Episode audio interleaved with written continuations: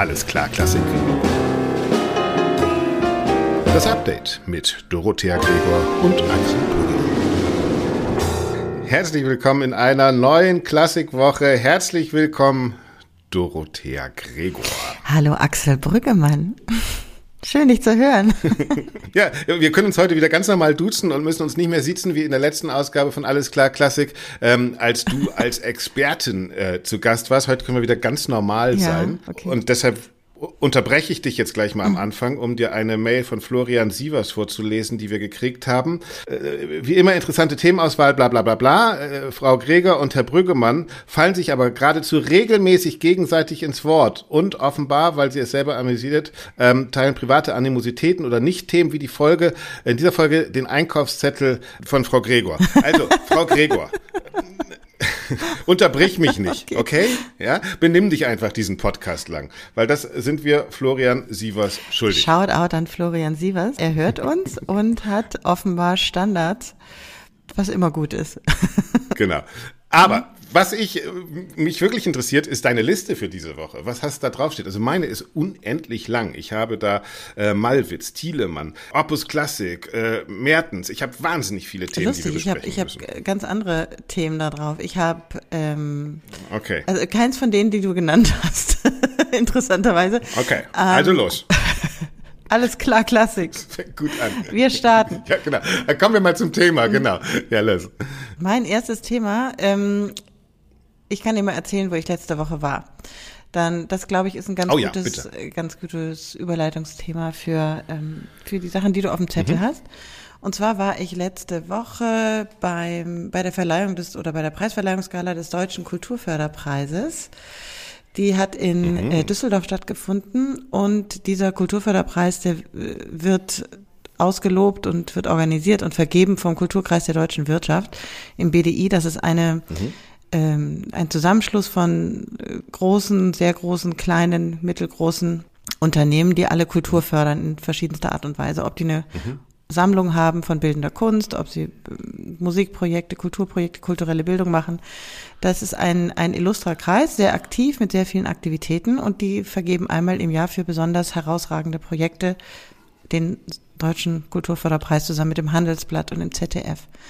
Da haben wir uns viel über Unternehmen, unternehmerische Kulturförderung äh, unterhalten und Unternehmen, die eben in okay. Projekte reingehen. Das war ja auch diese Woche viel in den Schlagzeilen.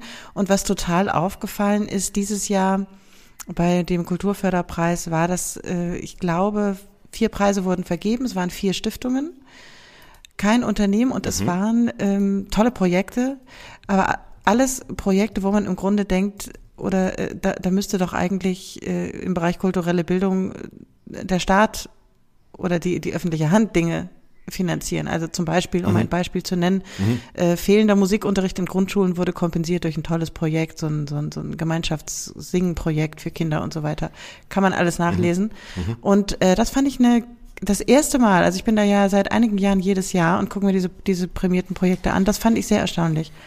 Und ähm, obwohl ich mhm. unternehmerische Kulturförderung wirklich gut und toll finde und dass das auch Hand in Hand geht mit, mit öffentlicher Förderung, ähm, denke ich, wäre das auch mhm. nochmal ein Thema, was wir vielleicht nochmal aufnehmen könnten, auch vor dem Hintergrund Absolut. Der, der Dinge, die so in den Zeitungen zu lesen waren. Was meinst du? Ja, es ist tatsächlich äh, äh, fast viele aktuelle Themen zusammen. Ne? Also ich bin erstmal auch natürlich ein großer Freund davon, dass Menschen, die mit irgendetwas Geld verdienen, äh, in diesem schönen auch amerikanischen Geist sagen, ich gebe einen Teil dieses Geldes auch wieder aus für zum Beispiel Kultur, für Bilder, für Sammlungen, für Musik, für Nachwuchs und so weiter und so fort. Und ähm, ich glaube, das ist immer dann gut, wenn es ein Add-on ist. Ne? Also wenn jemand etwas macht, ähm, was sozusagen über unserem Kulturbegriff steht. Das heißt, ich finde es ähm, gefährlich, wenn wir anfangen, dass Unternehmerinnen und Unternehmer sagen, ich muss die fehlende musikalische Ausbildung an deutschen Schulen kompensieren oder ähm, ich muss äh, das Stadttheater, äh, bevor es abgeschafft wird, kompensieren. Ich glaube, dann wird es immer sozusagen riskant. Aber lass uns das konkret machen. Also wir haben äh, letzte Woche gehört, ähm, Jonas Kaufmann, mhm. der Sänger, wird neuer Intendant der Festspiele in mhm. Erl, also löst Bernd Löbe, da gab es, glaube ich, irgendeinen Kladderadatsch, äh, ab. Und ähm, es gab ein Bewerbungsverfahren mit, schlag mich tot, irgendwie 47, glaube ich, Bewerberinnen und Bewerbern. Und ähm, die haben sich alle so ganz normal beworben und viele Gedanken gemacht, wie sie dann dieses Festspiel in Erl da jetzt voranbringen wollen. Und plötzlich sagt der Herr Haselsteiner, ein großer österreichischer Unternehmer und Hauptmäzen eben der Festspiele in Erl, wir blasen diese ganze Bewerbung ab, weil es gibt jetzt den einen, der besser ist als alle und das sag ich als Geldgeber euch. Ja, äh, so und das ist natürlich das Schöne und das Gefährliche an privat geförderter Kultur. Ja, dass da du kannst rein in die Karotten und raus aus die Karotten. Also du kannst sozusagen machen, was du willst. Das andere Beispiel, und dann können wir darüber diskutieren, ist ähm, in Hamburg wird nach wie vor diskutiert, ob Herr Kühne, also von Kühne und Nagel, ähm, die den Bau einer neuen Oper finanzieren soll. Also die Stadt hat kein Geld, die Oper ist ein bisschen marode in Hamburg und da kommt der Unternehmer und sagt, ey, Übrigens der Unternehmer, der mit dem HSV immer noch in der zweiten Bundesliga spielt, ja. Äh, also wie will der jetzt das Opernhaus in Hamburg in die erste Liga holen? Aber eben der sagt, ey Leute, wenn der Staat das nicht kann, hier bin ich, ich, ich mach mhm. das. Ja.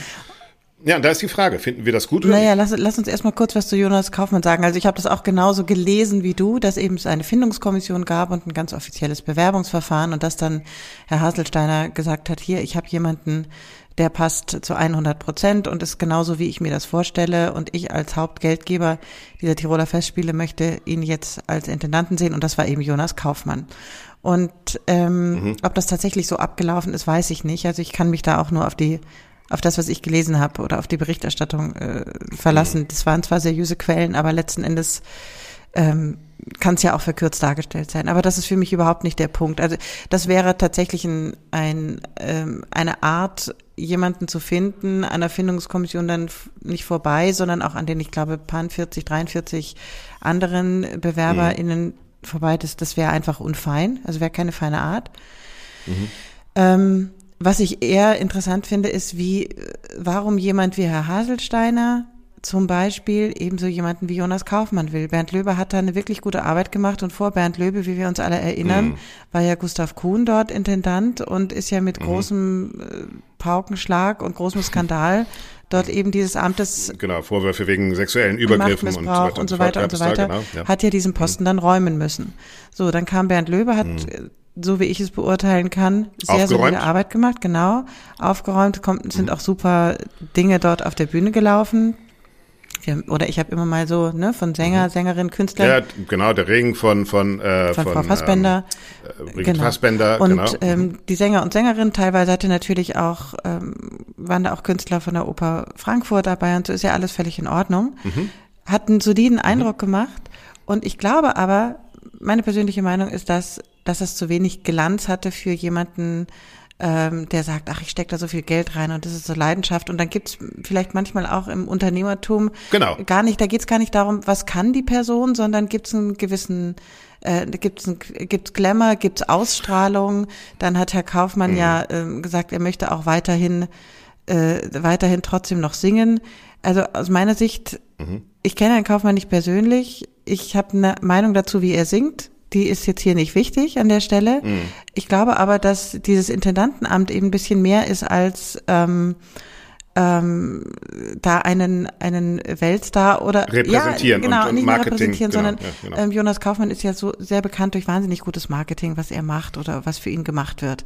Und es gibt natürlich Sänger, natürlich können mhm. Sänger auch Intendanten werden oder Sängerinnen, Intendantinnen, ja, sind jetzt hier mal alle wieder mit gemeint. Mhm. Ähm, aber äh, da, es gibt auch welche, die wirklich feinsinnig sind, die ein künstlerisches Gespür haben und aus mhm. meiner Sicht es gibt gute Beispiele genau, und schlechte. Aus meiner genau, Sicht ja. also, ist, auch Placido Domingo in San Francisco war jetzt nicht der großartige Intendant, sondern der war auch nur eine Marke. René Collo hat es immer wieder probiert, hat es nicht geschafft. Also es gibt so genau. und so. Ne? Und, also, und, genau. und meiner Meinung nach da jemanden mhm. hinzustellen, nur weil er eine gewisse Reputation hat. Aber weißt du was, Axel, ich glaube, es wird funktionieren. Die Leute werden nach R kommen und dann wird es ja. ein, ich glaube, ja. äh, wir, wir sprechen uns noch. Wir gucken mal in einem Jahr, was daraus geworden ist. Ich glaube, das wird funktionieren. Das wird so ein Ding sein. Hier, Jonas Kaufmann auf der grünen Wiese in Erl, Jonas Kaufmann zum Anfassen. Ich sehe schon, ja, ich sehe schon diese VIP. Ja, hey, denk mal an Florian, unterbrich mich mal nicht, ne? Hm. Ja, Entschuldigung, Entschuldigung. Äh, Entschuldigung, Nein, um den Gedanken zu Ende zu führen. Ähm, Ich sehe das schon vor mir, so VIP-Dinner und dann wird seine Frau da Regie führen mhm. und er wird auf der Bühne stehen und kann sein mhm. Gehalt dann mit sich selbst verhandeln, seine Gage oder ich weiß nicht was. Also das, das werden, mhm. das wird irgendwie so eine Art Familienbetrieb werden und und Herr Haselsteiner wird genau. glücklich und die Leute werden dorthin kommen. Es wird funktionieren. Genau, die einen kaufen sich einen Porsche ne, und die anderen kaufen sich halt Jonas Kaufmann als Intendanten. Ich glaube, ähm, die Kompensationsgröße ist ungefähr das gleiche. Und, äh, und dann ist auch immer die Frage, wer kommt. Ja, ich glaube, das wird auch funktionieren, genauso wie es noch funktioniert, dass Anna Trepko noch irgendwo auftritt. Es gibt noch ein Publikum, das das noch immer irgendwie schön findet. Aber wenn ich daran denke, und das ist ja auch eigentlich ein unternehmerisches Denken, dass ich sowas wie die Festspiele in Erl in die Zukunft tragen will, dann frage ich mich, ist das tatsächlich visionär oder oder ist das auch sozusagen ein ähm, visionäres, ah, ja, also da, da sehen wir uns dann eben nicht übermorgen wieder, sondern über übermorgen und gucken mal, was aus er geworden ja. ist. Und wenn ich da noch eine Sache ja. einfügen darf, ja. ähm, also äh, ich habe das hier direkt vor der Haustür ähm, gegenüber von uns ist das Mut, das ist diese neue Konzertsaal der Wiener Sängerknaben. Mhm. Und ähm, der wurde auch unterstützt von einem Unternehmer, dem jetzt dummerweise durch wahrscheinlich auch die Wirtschaftskrise und so ein bisschen das Geld ausgegangen ist und plötzlich fehlen da Millionen, ja. Und dieses Ding steht sozusagen vollkommen zur Disposition. Das heißt, äh, unternehmerisches Engagement in der Kultur ist immer gut. Nochmal, ich bleib dabei, wenn sie ein Surplus ist, ja, wenn sie etwas. Das sehe ich ein bisschen anders. Und ja, klar, wenn Haselsteiner und wenn Hasselsteiner, das auch für mich ist, wenn Hasselsteiner sagt, ich habe hier mein Erl und ich mache mein Erl und ich will, dass äh, die Leute hierher kommen, weil sie eine schöne Zeit mit äh, Jonas auf der Wiese haben sollen, ja, okay, it's, it's, it's, it's his Hobby, ja. Ähm, und wer bin ich, ihm das zu verbieten? Bin ich natürlich geht, gar nicht. Ich ja. glaube, unternehmerisch gedacht wäre es anders besser gewesen. Aber, gut, Aber da geht es ja auch nicht genau. ums Unternehmen, verstehst du? Da geht es um die Person dieses Kulturförderers, um diese eine Person, um Herrn Haselsteiner, der Geld gibt und, genau. und der ja, dann genau. seinen Spaß genau. dafür haben möchte. Aber unternehmerische Kulturförderung genau. bedeutet ja nicht nur, ich tue etwas für die Gesellschaft, ich gebe ihr etwas zurück. Das macht natürlich Herr Haselsteiner auch, mhm. sondern es geht auch im besten Fall eben eben nicht, wie du sagst, als Add-on, deswegen habe ich dir gerade widersprochen, sondern es mhm. ist auch, es soll auch in das Unternehmen oder in diesen Betrieb, in diese Firma, in die Stiftung, was auch immer, hineinwirken, zurück an die Mitarbeiter und mhm. Mitarbeiterinnen.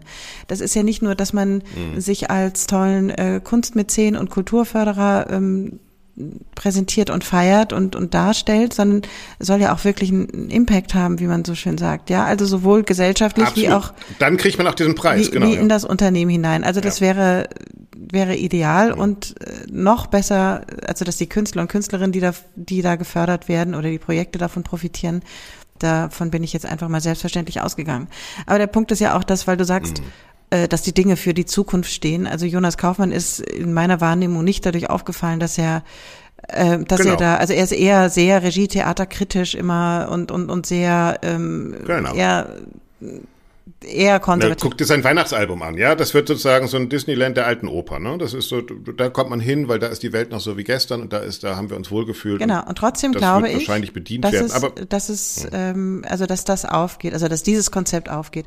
Ob das jetzt äh, Schule macht oder so ein Modell ist, ich meine, wir haben auch, wir haben die Cilia Bartoli in Monte Carlo. Sie ist, glaube ich, noch mal ein ganz anderer Schlagsängerin, mhm. aber dann hier, das ist ja Flores in Neapel, ja. dann der, wie heißt der Typ von Anna Netrebko hier da in, in Aserbaidschan? Wie heißt der nochmal? Mhm. Yusuf? Yusuf irgendwie. Evasov, Evasov, ja, ja, genau. Yusuf, mhm. Yusuf Evasov. Und ähm, äh, so, ja, ne? also, genau. Äh, wie gesagt, es gibt gute und schlechte Beispiele. Ich habe es mit René Collo gesagt, ich habe es äh, mit, aber ja, genau. Und äh, schauen wir mal, also wenn, das ist das Ideal, von dem du sprichst. Und nochmal, meinetwegen kann das funktionieren und meinetwegen, äh, was heißt auch funktionieren? Funktioniert es für die nächsten fünf Jahre oder funktioniert es sozusagen, weil ich in den nächsten fünf Jahren auch eher sozusagen weiterentwickle? Und das, da bin ich nochmal gespannt, ob das parallel passiert. Aber ich würde dann auch nochmal nach Baden-Baden blicken. Das habe ich damals mitgekriegt, als dieses Festspielhaus gebaut wurde und lange gesagt wurde, das ist ja das erste Festspielhaus ohne öffentliche Zuschüsse. Natürlich wurde das Haus vom Staat gebaut, aber momentan kommt es tatsächlich ohne öffentliche Gelder mhm. aus. Und dann bist du nämlich sofort in der Bredouille. Da hast du eine große russische Klientel, dann ist so ein Krieg, dann hängst du trotzdem da am Tropf von diesen äh, Mäzeninnen und Mäzenen. Ähm, wir haben die Geschichte in Baden-Baden gehabt, äh, Alberto Villar, der äh, auch die Metropolitan Opera gesponsert hat, ein amerikanischer Großmillionär. Ähm, da haben sie inzwischen in der Metropolitan Opera dieses ganze Relief mit ihm abgerissen, diesen ganzen Balkon, weil er dann irgendwann im Knast gelandet ist. Inzwischen ist er, glaube ich, tot, wegen irgendwelchen Steuerhinterziehungssachen, sondern hast du solche Leute an der Backe und die kriegen mit Sicherheit keinen Kulturförderpreis äh, der des ZDFs und der, der des BDIs, ja. Also, weil das ist dann geht dann nämlich total in die falsche Richtung. Und ja gut, aber nochmal. Schau in jeder kann mit sein Geld verbrennen, wie er will. Genau, ja. aber schau mal, wenn du in die, wenn du, wenn wir einmal über den ähm, Atlantik gucken, nach New York, an die Met, wo ja Mäzenatentum mhm. oder überhaupt in den USA einen ganz anderen Stellenwert oder private, private Kulturförderung völlig andere Nummer ist als bei mhm. uns. Auch weil das System ein anderes ist, mhm. die Strukturen anders sind. Äh, es funktioniert trotzdem, dass dort ähm, Trends gesetzt werden und dass nicht immer das ewige, ewig gestrige, mhm. ewig gestrige, so jetzt habe ich's, mhm. läuft. Und nee, weil es sich auch am Publikum ausrichten muss. Das ist ja manchmal auch ganz gut, ne? Würde manchen Theatern bei uns ja auch gut tun. Ja, ja. Also ich sage, es kommt schon immer noch sehr darauf an, was man draus macht. Also ähm, und, und wie man dann doch ein Haus leitet. Und da, da braucht es meiner, meiner Meinung nach Fähigkeiten, die man erlernen muss und die man jetzt nicht einfach dadurch ähm, unbedingt erlernt, weil man halt ein, gute, ein gutes Marketing hat und, und ähm, schon ein paar Jahre mhm. auf der Bühne steht. So. Aber es ist ein gutes Thema. Das sollten wir uns tatsächlich ja. nochmal für dann nach der Sommerpause vornehmen, äh, unternehmerische Kultur. Und ich glaube, bei Herrn Kühne ist es auch anders. Das ähm, kann man nicht vergleichen mit Herrn Haselsteiner. Also das wäre wär mir auch nochmal wichtig, dass man das nicht so in einen Topf schmeißt. Der ist da mhm. nochmal, das ist nochmal. Genau, und Amerika kann es nicht mit Deutschland vergleichen, weil da wirklich ja das System, sozusagen auch das Kultursystem, auch steuertechnisch, steuer, steuervorteilstechnisch so angelegt ist, dass von dir als Unternehmer gefordert wird, bringe wir nehmen zwar weniger Steuern, aber dafür kannst du entscheiden, was für staatliche Institutionen du steuervergünstigt fördern willst. Ja, also das ist ja sozusagen nochmal ein ganz anderes System als das, was wir in Deutschland haben, wie du ja, schon gesagt hast. Ne? Ich, aber genau, lass genau, uns das mal und ich bin eine, im Grunde eine ganz große angucken. Verfechterin von diesen, auch wenn der Begriff nicht ganz stimmt, Private-Public Partnerships in der Kulturförderung, finde ich ein großartiges mhm. Konzept, wenn das wirklich ähm, äh, auf, auf, auf soliden Füßen steht. Und äh, ich finde es ganz toll, wenn Unternehmer und Unternehmerinnen sich auch auf der, auf die Art und Weise mhm. ähm, gesellschaftlich engagieren. Mhm. Ja. Da muss man sagen, weg, aber wegrennen ist verboten, genau. Du, aber lass mhm. uns doch dann ähm, noch mal einmal kurz das Thema wechseln und in einen ganz öffentlichen öffentlichen Raum gehen, äh, nach mhm. Berlin. Ähm, da ist jetzt gerade Johanna Malwitz, hat ihre neue Saison vorgestellt als äh, neue Chefdirigentin des Konzerthausorchesters. Mhm. Ähm, wir werden einen großen Umbruch an der Deutschen Oper in Zukunft sehen, äh, wenn Aviel Khan äh, da äh, Intendant werden wird. Und es geht natürlich um die Nachfolge von Daniel Barenboim an der Staatsoper unter den Linden. Mhm. Und ähm, also meine, meine ähm, Tentakel ins Orchester bekommen sozusagen die Informationen Information, dass es wohl schon eine Abstimmung gegeben haben soll, in der das Orchester sich für Christian Thielemann entschieden habe. Und ähm, soweit ich das mitgekriegt habe, wird wohl auch Frau Sobotka dem sich nicht entgegenstellen, also die designierte Intendantin der Staatsoper in äh, mhm. Berlin. Und ähm, da jetzt auch politisch sozusagen nicht mehr links-links-grün, äh, also rot-rot-grün äh, regiert, sondern äh, die große Koalition unter, unter Federführerschaft der CDU wird wohl auch da der Widerstand gegen Christian Thielemann nicht so groß sein. Und was ich interessant finde, ist plötzlich die Konstellation, weil wir eben über Altes und Neues gesprochen haben mit Jonas Kaufmann. Ne? Thielemann, der gesetzte sozusagen Grand Seigneur, mhm. ja, der, der, der, der Maestro, der da kommt, steht aber plötzlich in einem Umfeld, und das finde ich dann schon interessant, von Kirill Petrenko, ja, der einen ganz anderen, ureigenen, innovativen Weg mit den Berliner Philharmonikern geht, von Johanna Malwitz, ja, äh, die einen komplett anderen, modernen Weg als Frau geht, obwohl die Inszenierung fand ich ganz komisch, weil die inszeniert, wird inszeniert wie Kara ja nur als Frau, also das finde ich schon sehr, sehr lustig. Und dann wird da die Deutsche Oper sein, die mit einem neuen Intendanten garantiert auch ähm, viel subversiver sein wird als das, was sie jetzt ist, ganz abgesehen natürlich von der sowieso subversiven komischen Oper. Und plötzlich steht die Staatsoper unter den Linden, die sozusagen das Haus Berlins war bis jetzt, da wenn das so kommt, als das Haus, das als einziges noch sozusagen die Musikkultur von gestern fördert, ja, oder befriedigt. Und das finde ich schon interessant, wie schnell da doch sozusagen ähm, sich die Rollen tauschen. Also du meinst, dass je nachdem, äh, welchen Künstler oder welche Künstlerin man in welchen Kontext setzt, das eine andere mhm. Wirkung hat, wenn ich dich richtig verstanden habe? Mhm. Genau. Okay. Ja? Mhm. Also das, das ist, dass man sowas nicht mehr nur denken kann von ist Thielemann der Richtige, sondern auch welche Bedeutung habe ich und bin ich dann noch das innovative Haus am Ort oder bin ich dann das klassische gestrige Haus am Ort. Naja gut, ja? klassisch, also finde ich ja schon klassisch und gestrig ja? zusammen zu nennen, würde ich jetzt nicht so sagen. Ich habe mir gerade gedacht, vielleicht ist das aber, mhm. ich meine, braucht man drei äh, super hippe, innovative Musikkonzepte, abgesehen davon, dass ich jetzt nicht weiß, was Frau Malwitz und, und Herr Petrenko und was an der deutschen und an der komischen passiert und so. Mhm. Ähm, aber ist das nicht dann vielleicht auch einfach das USP dann, dass man sagt, wir haben die Stars, wir haben ähm, die großen ja, ja, Namen, wir haben ein klassisches Programm, das ist anschlussfähig für die, ich sag mal, äh, für das klassische Kulturpublikum und so weiter. Sag so, schon. Weißt du? Ja. Ähm, äh, mhm. Ich meine, es ist eine andere Frage, ob genau. sowas dann ähm, tatsächlich also wie das mit welchen Mitteln gefördert werden muss, ob das die richtigen Förderkriterien sind, das ist nochmal komplett eine andere Diskussion. Da hänge ich noch sehr in unserem mhm in unserem äh, Relevanzmonitor von letzter Woche drin. Mhm. Aber tatsächlich ähm, haben wir ja da auch gesehen und das haben wir ja auch letzte Woche besprochen, dass die ähm, die Erwartungen oder die das, was man so sich wünscht von Theaterhäusern durchaus unterschiedlich sind. Auf der einen Seite eben die Unterhaltung, auf der anderen Seite auch das Progressive, das Neue, das gesellschaftlich Relevante und so weiter. Mhm. Und eine Stadt wie Berlin und übrigens auch wie Wien, die sich drei Opernhäuser leisten, ist das vielleicht nicht sogar ein gutes Konzept? Offene Frage an dich. Ich habe das jetzt auch gar nicht äh, wertend gesagt, weil ich weiß selbst nicht, was ich wollen würde. Also wenn ich Musiker wäre oder Musikerin wäre, da würde ich mir wahrscheinlich was Innovatives mhm. Äh, wünschen und ich wäre lieber auf der auf der Seite der der der Leute, die schon mal was Neues auschecken und vielleicht die Zukunft mitgestalten, als das Alte sozusagen in einem Museum zu bewahren. Aber das müssen die selbst wissen. Und natürlich, klar, also das, ähm, die, Chance einer Großstadt liegt natürlich darin, ähm, parallele Welten zueinander zu mhm. haben. Und dann wäre Thielemann natürlich konsequent, aber das hat natürlich auch in der Konsequenz, würde das eben auch heißen, dass die Staatsoper dann von all diesen Kultur- und Klassikinstitutionen, die die die große alte Tante werden würde. Ne? Und das war sie unter Barenboim lustigerweise eben nicht, weil Barenboim dann doch eben noch mit Regisseuren und sowas ähm, Schwerpunkte gesetzt hat, die dann durchaus innovativ waren, was in der Semperoper in Dresden in den letzten Jahren nicht passiert ist. Ne? Also das mhm. ist aber, das aber es ist ja, ja auch also noch gar nicht, äh, also das sind ja, ja, das ist ja erstmal noch ein bisschen äh, Kristallkugel, ne? Hier, also es ist ja noch nichts raus bekannt Wie gesagt, es sind so nur die Tentakel. Es sind nur die Tentakel, genau.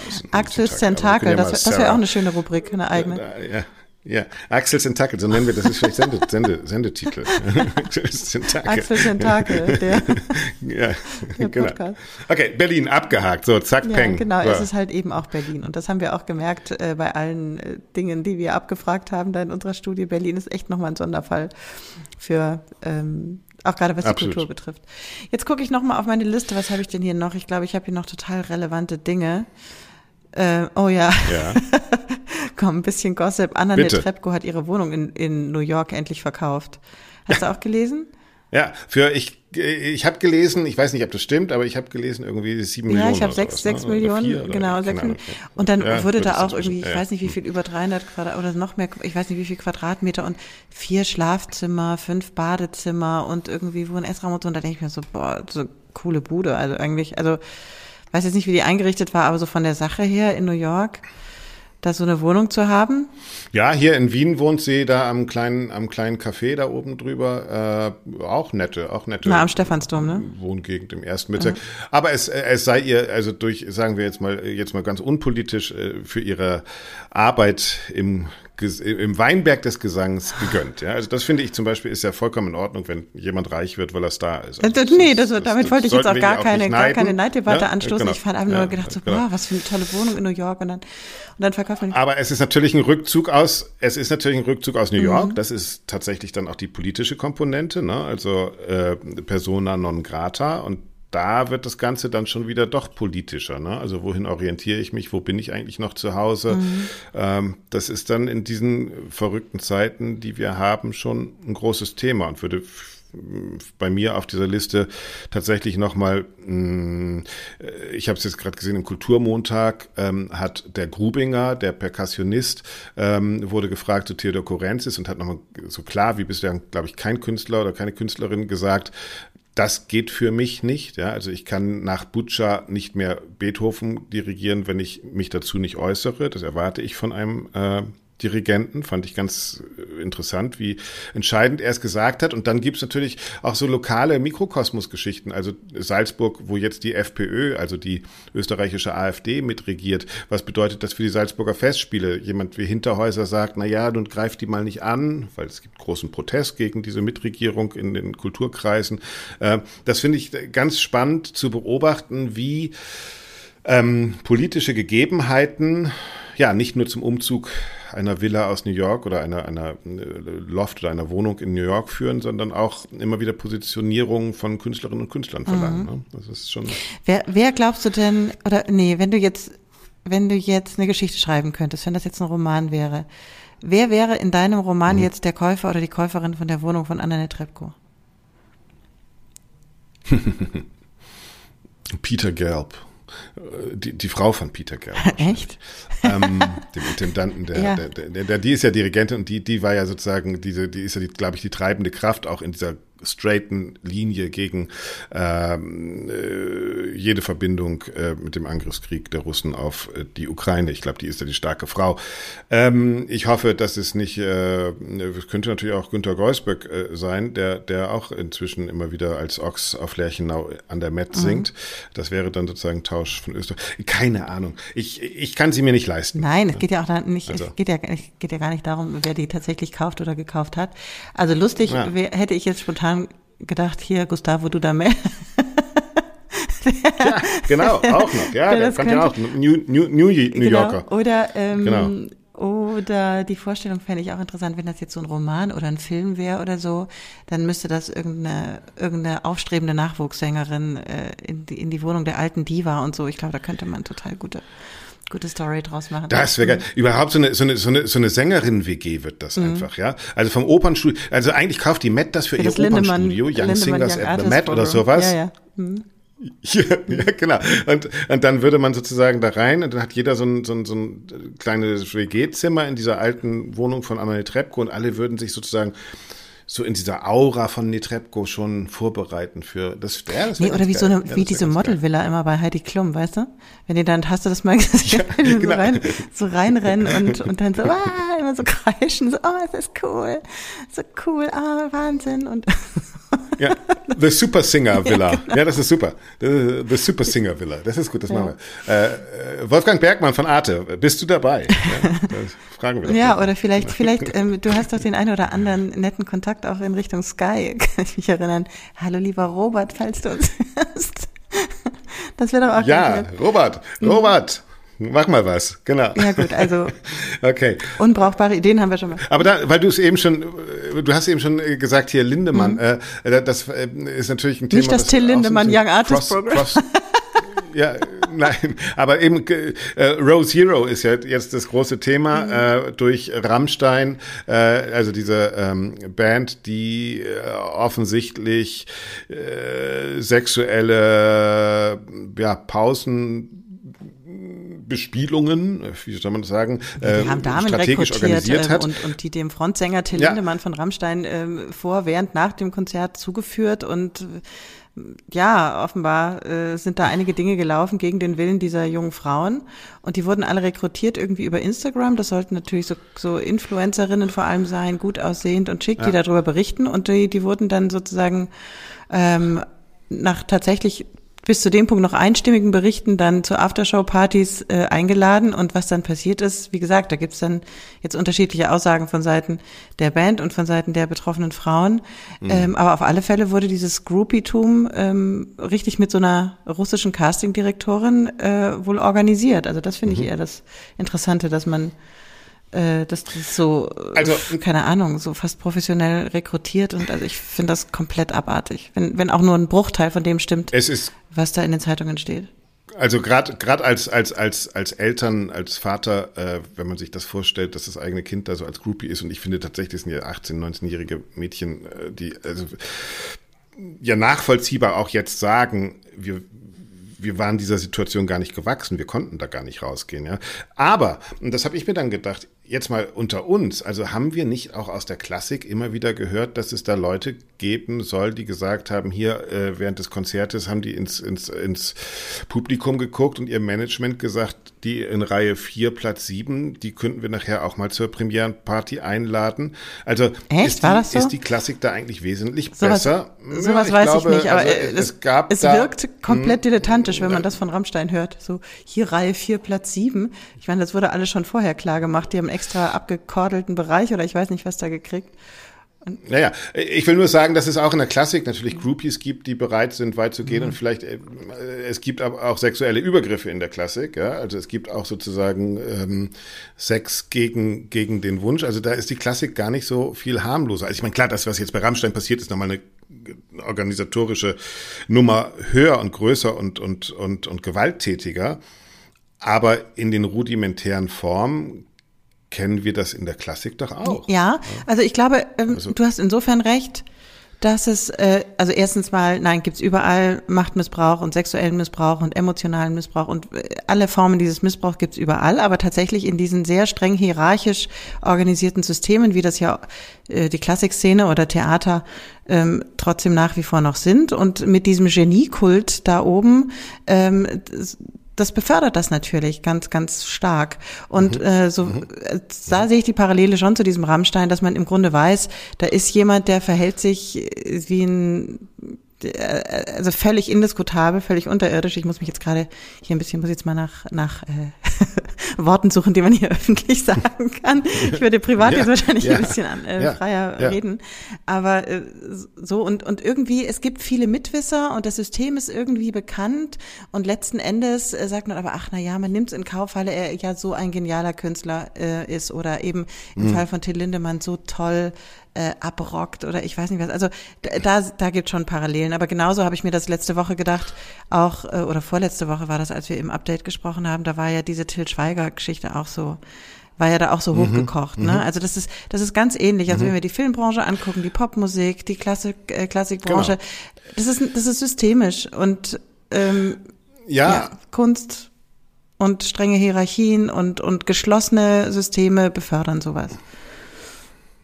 Und ich, ich schreibe ja gerade an diesem äh, Buch, wo ich versuche, diese ganze Klassikwelt mal irgendwie in unterschiedlichen Themen zu, und da gibt es eben auch dieses äh, sexuelle Übergriffe und ich war bei James Levine und so. Und was mich da immer wieder wundert, und das ist jetzt eben auch bei Rammstein, das war bei James Levine, um einfach mal jemanden zu nehmen, wo, wo, der sich jetzt nicht mehr wehren kann, äh, aber es fand vor aller Augen statt. Ja, Es gab Interviews von großen Sängerinnen, die gesagt haben, na klar waren da immer die kleinen Kinder, wenn James Levine aufgetaucht ist. Also es wussten alle. Also ich finde, das kann man gar nicht oft genug sagen. Sexueller Missbrauch beziehungsweise auch diese Übergriffe, diese Popstar-Mentalität, egal ob in der Klassik, im Pop oder im Film, findet oft nicht hinter verschlossenen Türen statt, sondern findet vor aller Augen statt. Ich meine, dieses Mädchen hat das ja beschrieben, wie die da alle in der Reihe durch die, durch die Party geführt wurden, wie sie die Handys abgegeben haben, wie sie nicht mehr gehen konnten. Das findet im Insta Chat statt. Das ist nachvollziehbar, das ist sichtbar, das ist beweisbar. Äh, das finde ich das wirklich Schockierende, dass ganz oft sexueller Missbrauch eben nicht irgendwas Heimliches, äh, Verschobenes ist, sondern dass es uns eigentlich lehrt, wir sehen das ganz oft alle und wir müssen verdammte Hacke darüber dann auch reden. Aber ganz viele Leute tun es nicht und das System der großen Kultur schafft es dann doch wieder, dass einzelne Menschen sich benehmen können wie Sau und alle schweigen, obwohl es alle Ja, wissen. Axel. Und das kannst du mir erzählen bei Lindemann Ja, nicht. Axel, aber ja? das wird guck da mal, wenn ich mal schaue, sein. dass in dem Moment, wo jetzt in dem Fall einzelne junge Frauen den Mund aufmachen und sagen, das war nicht okay, so lief hier das ab, das geht nicht. Ja. Das ist, das hat System, Ja. das ist Ja. jetzt nicht nur ein Einzelfall, da, da läuft was schief. Dass in dem Moment sofort wieder reflexartig, aber da kannst du von, von drei runterzählen, sind die Leute da, die sofort wieder, anstatt diesen Frauen erstmal zuzuhören, sagen, ach ja, die wollen sich ja Mhm. nur wichtig machen, die wollen hier ihre Five Minutes of Fame, die möchten da irgendwas, ich weiß nicht, was kompensieren damit, irgendwie eine, äh, irgendwie Natürlich. Geld verdienen Bei oder Mauser, was immer. da- Nike Wagner Ja, hat, aber verstehst du, ja, da, das- da wurden die, die Opfer immer das, äh, ähm, ähm, zu Tätern gemacht. Ja, genau. Und das, das ist wahr, diese Täter- oder Opfer-Täter, Täter-Opfer-Umkehr, ähm, das ist ja inzwischen auch ein fester Begriff.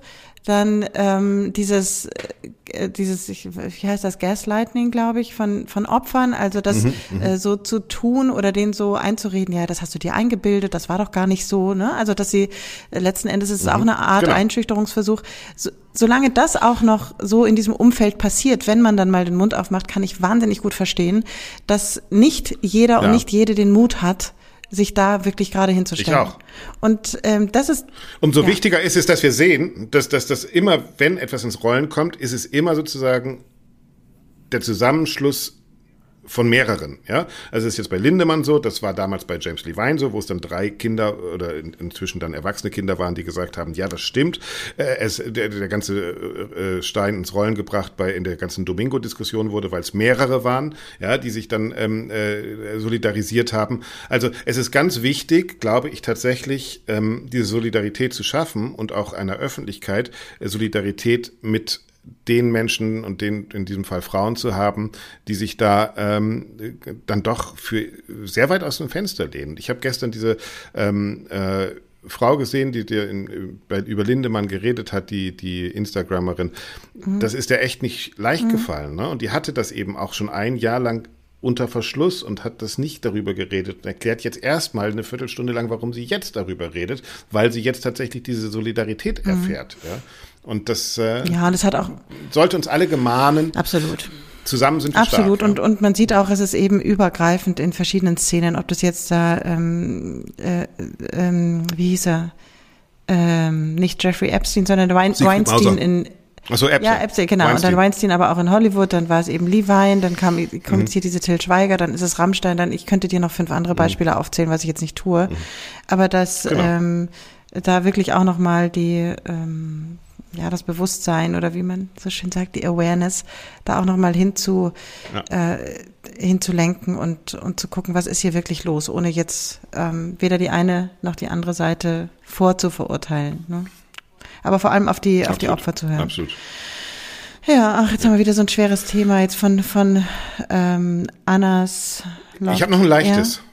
Ich habe noch zwei leichte. Ich habe zwei leichte. Ich würde einmal, Aber ich würde einmal auch. auch noch irgendwann, wo es passt, äh, bevor wir aufhören hier. Wir sind ja schon wieder fast 40 Minuten on air. Ja. Kurz das Feedback zu unserer ähm, letzten Sendung und zu unserem Kulturmonitor zu unserer Kulturrelevanzstudie noch. Also los. Aber du kannst gerne mit den leichten Themen beginnen, ist doch ganz nett. Nee, nee, gut, meine, meine sind schöne äh, Outros. Es ist wunderbar. okay. Meine sind nur zwei Sätze, zwei ja. Dinger. Äh, genau, also ich kann jetzt ja kaum die Sendung von letzter Woche jetzt groß kritisieren, so wie ich das sonst immer mache, oder beziehungsweise mit dir drüber sprechen. Ich, das, da würden wir das Zeitraumkontinuum sprengen wenn ich über mich spreche. Aber ich, ich, kann dir eins sagen, wir haben bei Podigy ein, ein, ein Dings gekriegt, ein, eine, eine Mail. Äh. Ähm, die hat mich sehr gefreut äh, von Joe Hörer. Ach, der Joe. Äh, tollste Episode aller Zeiten und Globalisi Globalistenwelten. So. Was war ähm, das letzte Globalisten, was? Tollste Episode aller Zeiten und Globalistenwelten. Also von, von The Whole World und Ever Ach bis so. jetzt. Ah, so. okay, ja, das ist ein Kompliment ja. offenbar. Mhm. Sehr schön. Mhm. Dann gab es aber auch eine Mail von äh, einer Franziska, mhm. äh, die gesagt hat, sie kann die Kriterien der Studien nicht nachvollziehen. Dazu kann ich nur sagen, äh, ich habe das mitgekriegt, wie ihr Kriterien entwickelt habt. Äh, das ist das, das größte Problem bei Studien und also ich kann euch nur sagen da draußen, ich glaube, ähm, da wurden, ich glaube, ihr habt das mit Forsa zusammen mhm. gemacht, ne?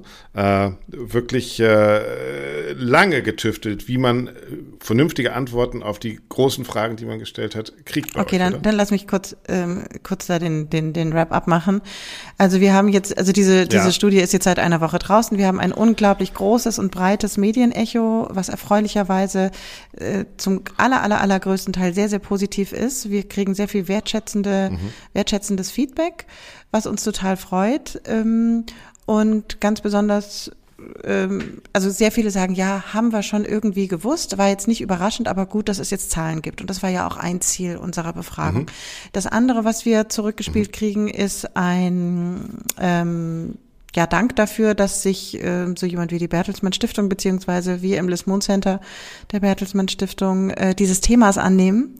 Ähm, das ist das ist einfach, also das, das wird sehr wohlwollend äh, aufgenommen und ähm, ich, wir kriegen auch, oder ich kriege einzelne Mails von verschiedenen Theaterhäusern, von, Institu von Einzelpersonen, mhm. äh, die sagen, das ist toll, wir wollen mit den Ergebnissen arbeiten, können wir das nochmal detaillierter kriegen? Ähm, nein, kann ich an der Stelle sagen, also der Ergebnisbericht ist der Ergebnisbericht, aber manche haben noch nicht ganz, ähm, äh, das, also das ist noch nicht, war es noch nicht angekommen oder nicht gut kommuniziert, dass man den auf unserer Seite ähm, auf der Seite des Lismon Centers herunterladen kann, da, auf Deutsch und auf Englisch übrigens, mhm. wenn man das äh, jemanden geben mhm. möchte, der nicht mhm. sehr firm im Deutschen ist. Und dann haben wir auch, um auf deinen Punkt ähm, nochmal zurückzugehen, auch ähm, gab es auch Kritik, die eher negativ kritisch war. Und zwar die, die ging in zwei mhm. Richtungen. Also die eine Richtung war ähm, Warum äh, wurden denn nicht auch die Bibliotheken, äh, Bibliotheksbesucher abgefragt? Man kann von Bibliothekstransformationsmanagement äh, so wahnsinnig viel lernen. Warum ist die Clubkultur nicht dabei? Warum ist das nicht dabei? Die freie Szene nicht, ehrenamtliche Kulturhelfer und so weiter, äh, Vereine und, und, und, und, und. Ähm, tatsächlich ähm, muss man halt aus Komplexitätsgründen irgendwo mal einen Cut machen.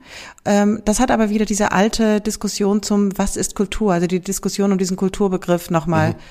an, äh, also punktuell, würde ich mal sagen, äh, ist die nochmal aufgekommen. Und ähm, ja, ist eine berechtigte Frage. Wir haben es halt so gemacht und äh, haben uns sozusagen von all, etwas allgemeineren Fragen zu Freizeitangeboten, zu kulturellen auf die klassischen Angebote in den Theaterhäusern dann fokussiert. Das war aber auch von Anfang an das Konzept dieser Studie genau. und dieser Befragung. Und so gesehen es sind die Fragen berechtigt, aber halt an der Stelle war das für uns, haben wir uns einfach, haben wir einfach eine Entscheidung getroffen und dann das so konzipiert. Ja, ist vielleicht auch einfach nur die Überschriftenfrage. Ja, nachher, genau. Ne? Also das ist ja auch immer so eine, so eine Sache, wie man das, also angelegt ist es ganz offensichtlich für jeden, der es liest, mhm. also jedenfalls für mich war das relativ klar, äh, geht es da schon um Theater, Orchester, äh, Bühnen, also das, das ja, Es ging vor allem um öffentlich finanzierte, ähm, um öffentlich ja. finanzierte ähm, Kulturangebote, genau. aber da könnte man sagen, ja, Bibliotheken sind genau. auch öffentlich finanziert und so weiter. Wir haben aber auch den Schwerpunkt ja, nicht auf Museen gelegt. Vieles ist übertragbar, manches nicht. Also ähm, absolut akzeptierte äh, Kritik, akzeptierter Punkt, aber an der Stelle war, haben mhm. wir uns einfach, haben wir uns einfach einen anderen Schwerpunkt gesetzt. So und der zweite Punkt der Kritik, der, der spielt auf ähm, oder zahlt auf das ein, was du gerade gesagt hast. Ähm, du hast gesagt Kriterien. Wir haben Rückfragen bekommen zur Repräsentativität und haben gesagt, naja, 2505 mhm. Menschen, reicht das denn überhaupt? Ist das denn repräsentativ? Und ähm, also das sind solche Diskussionen, die kann man nicht konstruktiv auf Social Media führen. Das kann an der Stelle. Deswegen sind mhm. da die Antworten knapp ausgefallen. Jeder kann mir eine E-Mail schreiben oder uns schreiben oder wir versuchen alle Fragen zu beantworten. Genau. Ich kann an dieser Stelle nur sagen, wir haben erstens, wie du richtig sagst, mit Forsa zusammengearbeitet, ein absolut renommiertes Institut, ähm, Umfrageinstitut, die nur, die ausschließlich repräsentative Umfragen machen. Also die sind methodisch so klar und sauber. Und dann möchte ich nochmal zum Verständnis, wer mit dieser ganzen Sozialforschung und Sozialempirie nicht ähm, so bisher Berührungspunkte hatte, reine Fallzahlen sind überhaupt nicht ausschlaggebend für Repräsentativität. Also mhm. du kannst auch eine Befragung haben, wo du 500 Leute befragst und die kann auch repräsentativ sein. Dann ist natürlich die Fehlertoleranz mhm. entsprechend mhm. größer. Wir haben in unserem Ergebnisbericht aber ausgewiesen, dass unsere Fehlertoleranz bei unserer Fallzahl bei plus minus 2,5 Prozent liegt. Kann man alles in diesem Vorwort nachlesen mhm. zum Beispiel. Mhm. Was, äh, du atmest schon ein, lass mich einmal noch, dann bin ich sofort fertig. Ähm, nee, nee Ausschlaggebend für Repräsentativität ist das Zufallsverfahren, also dass, dass diese Menschen zufällig ausgewählt werden und nicht ähm, vorab irgendwie äh, sich anmelden können oder dass man speziell Besucher äh, in Theatern äh, befragt dann nur oder oder oder. Und da gibt mhm. es wirklich, da hat Forsa ein sehr, sehr bewährtes, sehr ähm, approved ähm, äh, ein, ein, ein sehr mhm. gutes systemisch, äh, systematisches äh, Zufallsprinzip, mit dem es arbeitet. Also die Personen werden angerufen und äh, also per Zufallsprinzip angerufen, äh, gefragt, ob sie teilnehmen wollen, dann nehmen sie teil und dann, mhm. also es ist, ich, da könnte man jetzt wahrscheinlich alleine noch eine Folge machen, Aber wie gesagt, also das, mhm. äh, das sind wir methodisch wirklich auf der sicheren Seite, auch wenn sich das jetzt für jemanden vielleicht erstmal so nicht erschließt. Ja? Es ist ja auch gut, dass man da einfach nachfragt und sich Gedanken mhm. drüber macht, das finde ich schon. Und ich finde, was dann aber tatsächlich man auch nicht vergessen darf, äh, ist, dass auch, das habe ich so wahrgenommen, tatsächlich die öffentliche Debatte. Es wurden Intendantinnen und Intendanten gefragt zu dieser Umfrage in Radiosendern. Äh, und ich glaube, das ist das, was jetzt passiert. Und das ist ja vielleicht auch das, was man wollte, dass die Zahlen und die Fakten tatsächlich zu einer Diskussion unter Kulturschaffenden äh, führt. Und genau das passiert, was wir auch letzte Woche eigentlich forcieren wollten, dass einfach Lösungen gesucht werden oder ähm, dass äh, Innovationsmodelle geschaffen werden, dass experimentiert wird, dass, äh, dass man sich sozusagen seiner eigenen Rolle nochmal äh, bewusst wird und guckt, bin ich da auf dem richtigen Kurs, bin ich das nicht. Und das ist, glaube ich, ja, wenn Umfragen das schaffen, ist es erstmal eine gute, eine gute Sache. Ja? Also die, die, das hat ja auch äh, dein Kollege gesagt, Umfragen nur wegen der Zahlen sind eigentlich langweilig. Umfragen, um eine Basis fürs ganz Handeln genau, zu schaffen. Genau. Das ist eigentlich das Und, und das, das beobachten wir jetzt schon innerhalb einer Woche, dass sich Menschen damit auseinandersetzen und gucken, haben genau. wir das bei uns auch so beobachtet? Was ist bei uns anders? Was ist bei uns ähnlich? Genau. Es gibt ja nicht diese Standardlösung für das Theaterhaus in Deutschland. Es gibt so individuelle Standorte und äh, Bedingungen und ähm, und Umfelder, in denen in denen das passiert. Aber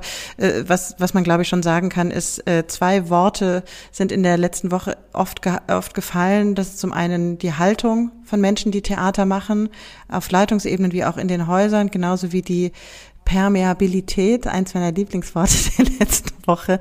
Also mhm. sprich der, Durchlässig, der, der Durchlässigkeit in beide Richtungen. Also dass Theaterhäuser ähm, mhm. osmotisch durchlässig sind. Also zum einen eben, dass von mhm. außen was nach innen dringt, genauso wie von drinnen mehr nach außen. Gut. Aber mhm. machen wir mal Punkt mhm. und kommen wir mal zu den lustigen Themen.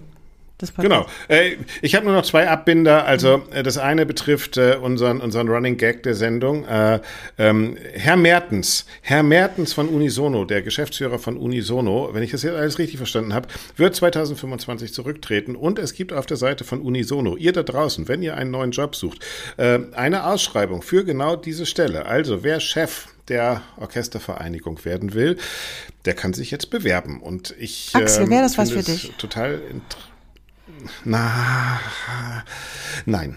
Ich, ich bin, dazu bin ich zu, viel, zu, zu leidenschaftlicher Journalist und Gucker, aber ich glaube, das ist eine Aufgabe für einen Manager, der wirklich. Oder also, eine Managerin? Nochmal, wir machen immer, wir machen immer, wir machen immer, genau das wollte ich jetzt eigentlich darauf hinaus. Ähm, wir machen immer Spaß über Herrn Mertens, das ist natürlich ein wahnsinniger Job und das ist auch ein schwieriger Job, den er da macht. Aber ich glaube, es ist tatsächlich auch Zeit dafür, dass gerade so eine Organisation, die mit diesen ganzen ähm, Strukturen von Orchestern, die ja auch sehr groß und sehr mm, unbeweglich sind, äh, umgeht, wirklich so Managementqualitäten hat und vielleicht da die Suche nach etwas Diversem, nach einem diversen Menschen, nach einem äh, äh, auch divers denkenden Menschen vor allen Dingen, äh, besonders spannend wäre, weil ich glaube, da besteht die Chance, dass man eben nicht mehr nur alte Privilegien verteidigt in einer Welt, in der diese Privilegien nicht mehr lange halten werden, sondern in der man sich tatsächlich überlegt, wie kann ich gemeinsam mit diesen Orchestern, mit den Musikerinnen und Musikern Transformationsprozesse voranbringen, damit wir das System auch nachhaltig ähm, äh, retten und vielleicht auch verwandeln, so dass es wieder zukunftsfähig wird. Also ähm, ich bin dazu zu wenig Manager, aber ihr da draußen, äh, Unisono 2025. Ich habe es noch, noch gar nicht mitgekriegt, ehrlich gesagt. Höre ich jetzt zum ersten Mal lustig. Ja. Willst du Nein, nicht bewerben? will ich nicht. Ja. Äh, Ach, du bist doch auch glücklich da. Ich bin, ich bin grundsätzlich ein sehr glücklicher letzte, Mensch. Ja. Das, das muss man, muss man auch ähm, schon mal hier nochmal vermerken. Genau. Und es gibt noch einen glücklichen Menschen da draußen, das ist mein letztes Thema. Ähm, die Besitzerin der Guarneri 100.000 Euro Geige, die in einer Bahn bei Stuttgart verloren, vergessen wurde, ist wieder im Besitz ihrer Geige. Sie ist wieder angefunden worden. So, und Doro, erinnerst du dich, als wir darüber geredet haben, mhm. was würdest du machen? Und ich habe gesagt, ich würde sie schon mal mit nach Hause nehmen, einmal drauf mhm. spielen. Und du hast gesagt, ich würde sie sofort natürlich zur Polizei mhm. bringen. Fakt ist, die Polizei hat durch Videoüberwachung des Bahnhofs eine Frau ausfindig gemacht, die diesen Geigenkasten mitgenommen hat mhm. und hat dann in Mannheim bei ihr zu Hause geklingelt und tatsächlich hat diese Frau diese Geige einfach mit nach Hause genommen. Und das äh, ist ein bisschen blöde, weil die einfach 100.000 Euro wert war und sie sie nicht abgegeben hat. Und jetzt gibt es eine Strafanzeige, aber auf der Geige spielt wieder die alte Besitzerin. Aber hat sie gespielt dann, während als die Polizei geklingelt hat? Irgendwie habe ich jetzt gedacht, kommt so eine das wäre schön. Und dann war die Polizei ja, so fasziniert von den Paganini, äh, ich weiß nicht was, was sind das, Etüden oder so? ja, ja, Variationen, Variation, ja, ja, genau. Mhm. Ähm, ja. Ja, du hast halt so deine Roman-Attitüde. Äh, äh, Wohnung von Anane Trepko, Geige äh, von äh, Guarneri. Äh, ja, ich habe die Welt ich hab heute irgendwie meine poetische Ader entdeckt, ich weiß auch nicht. Äh, ja, das ist Fantasie. Ja, sehr schön. Ja, das, das, das war doch ein schönes Outro. Florian, wenn ich nochmal auf dich zurückkommen darf. Ich hoffe, wir haben uns ein bisschen besser äh, aussprechen mhm. lassen heute. Wir arbeiten hart dran und ähm, Das wäre schön, wenn wir da mal Feedback kriegen würden. Ja. Also, dass wir da einfach auch nochmal ein, ähm, vielleicht auch nochmal ein 360-Grad-Feedback-Gespräch mit dem Florian führen könnten. Ähm, das wäre sehr schön. Nein, aber wir können, wenn wir das nicht schaffen, dass wir uns dauernd unterbrechen, dann könnten wir vielleicht singen, Doro. Und singen kann man auch zusammen. So hat das immer mein Lateinlehrer früher Hä? gesagt. Wenn ihr singt, könnt ihr auch gleichzeitig reden. Ja? Ach, du meinst, wir sollen jetzt singen? Mm, -mm. Ich glaube nicht. Nee, nicht jetzt, den Podcast überhaupt. Dann ist das. Ach, hier, aber für die. Ich glaube, wir hören jetzt auf ähm, und genießen das lange für unsere nächste Für unsere nächste Runde Podcast, die dann nach der Sommerpause ja weitergeht, so viel können wir schon mal verraten, könnten ja. wir ja mal versuchen, das Intro ja. zu singen, Axel, du und ich. Sehr gute Idee. Das machen wir. Auf den Kamm blasen und singen. Übrigens, äh, da, da sind wir auch immer noch dankbar. Wenn ich das noch zum Schluss eben sagen darf, auch, ähm, wenn ihr das Intro für uns einspielen wollt, egal wie, mit eurem äh, Kirchenchor, mit eurem äh, Akkordeon oder auf dem Kamm geblasen, die Noten gibt es auf unserer Seite allesklarklassik.de. Mhm. Und ihr könnt uns natürlich auch schreiben, wie der Florian, an redaktion.allesklarklassik.de. Und wir würden uns natürlich auch freuen, weil nächste Woche gucken wir noch mal einmal auf die Sommerfestivals so ein bisschen nach draußen, was da los sein wird. Und übernächste Woche haben wir dann unseren letzten äh, Update-Talk vor der Sommerpause, Doro mhm. und ich. Und vielleicht können wir dann ja noch mal für die Sommerpause auch ein Local Hero also Perlen, Perlen der Provinz. Eine Perle der Provinz. Ich genau. werde nächste Woche ja, in, zu einer Perle der Provinz fahren, zu einem Sommerfestival, nämlich zum Mozartfest nach Würzburg. da kann ich dann mhm. berichten. Das wird bestimmt total schön.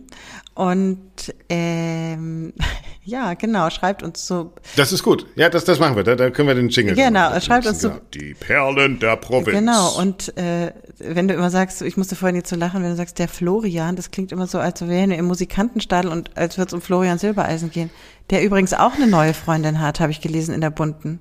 Und sie ist Helene Fischer-Fan. Weißt du, wer das ist? Hast du die gesehen? Sieht die aus wie Helene Fischer? Ich, ich, ich lese viele Zeitungen, aber ich bin wirklich kein. Ich oh habe jetzt. Äh, das tu mal nicht so. Mann, wir könnten noch viel weiter planen. So ich habe mein Spiegel Online-Abo gekündigt, weil ich kann diesen Spiegel nicht mehr lesen, weil er in der Kultur überhaupt Nee, du musst auch kein, kein bunte. Ich rede von ich, der bunten. Ich bin seit du musst einfach 2000 Spiegel-Abonnent, aber seit ihr überhaupt nichts mehr über Kultur macht, ich habe euch jetzt ababonniert und habe dafür es geht um die bunte, süddeutsche bunte und Gala. Du musst ihn einfach auf Instagram ja. folgen und dann kriegst ja. du alles mit, was du nicht wissen willst. Unter anderem. Auf Insta? Ja, okay. du musst den einfach folgen. Ja. Ähm, ja. Hm. Aber ich habe ja dich. Ja, genau. Du, du verfolgst Ja, richtig, die wichtigen ich, Dinge. Ich. Liebe Leute da draußen, haltet die Ohren steif, macht's gut, genießt das Wochenende. Äh, nächste Woche gucken wir ein bisschen auf, die Fest, auf den Festspielsommer und dann hören wir die Doro übernächste Woche. Ich freue mich. Doro, Sehr gut. schön. Bis dann, mach's gut, Axel. Ciao, Tschüss. Ciao.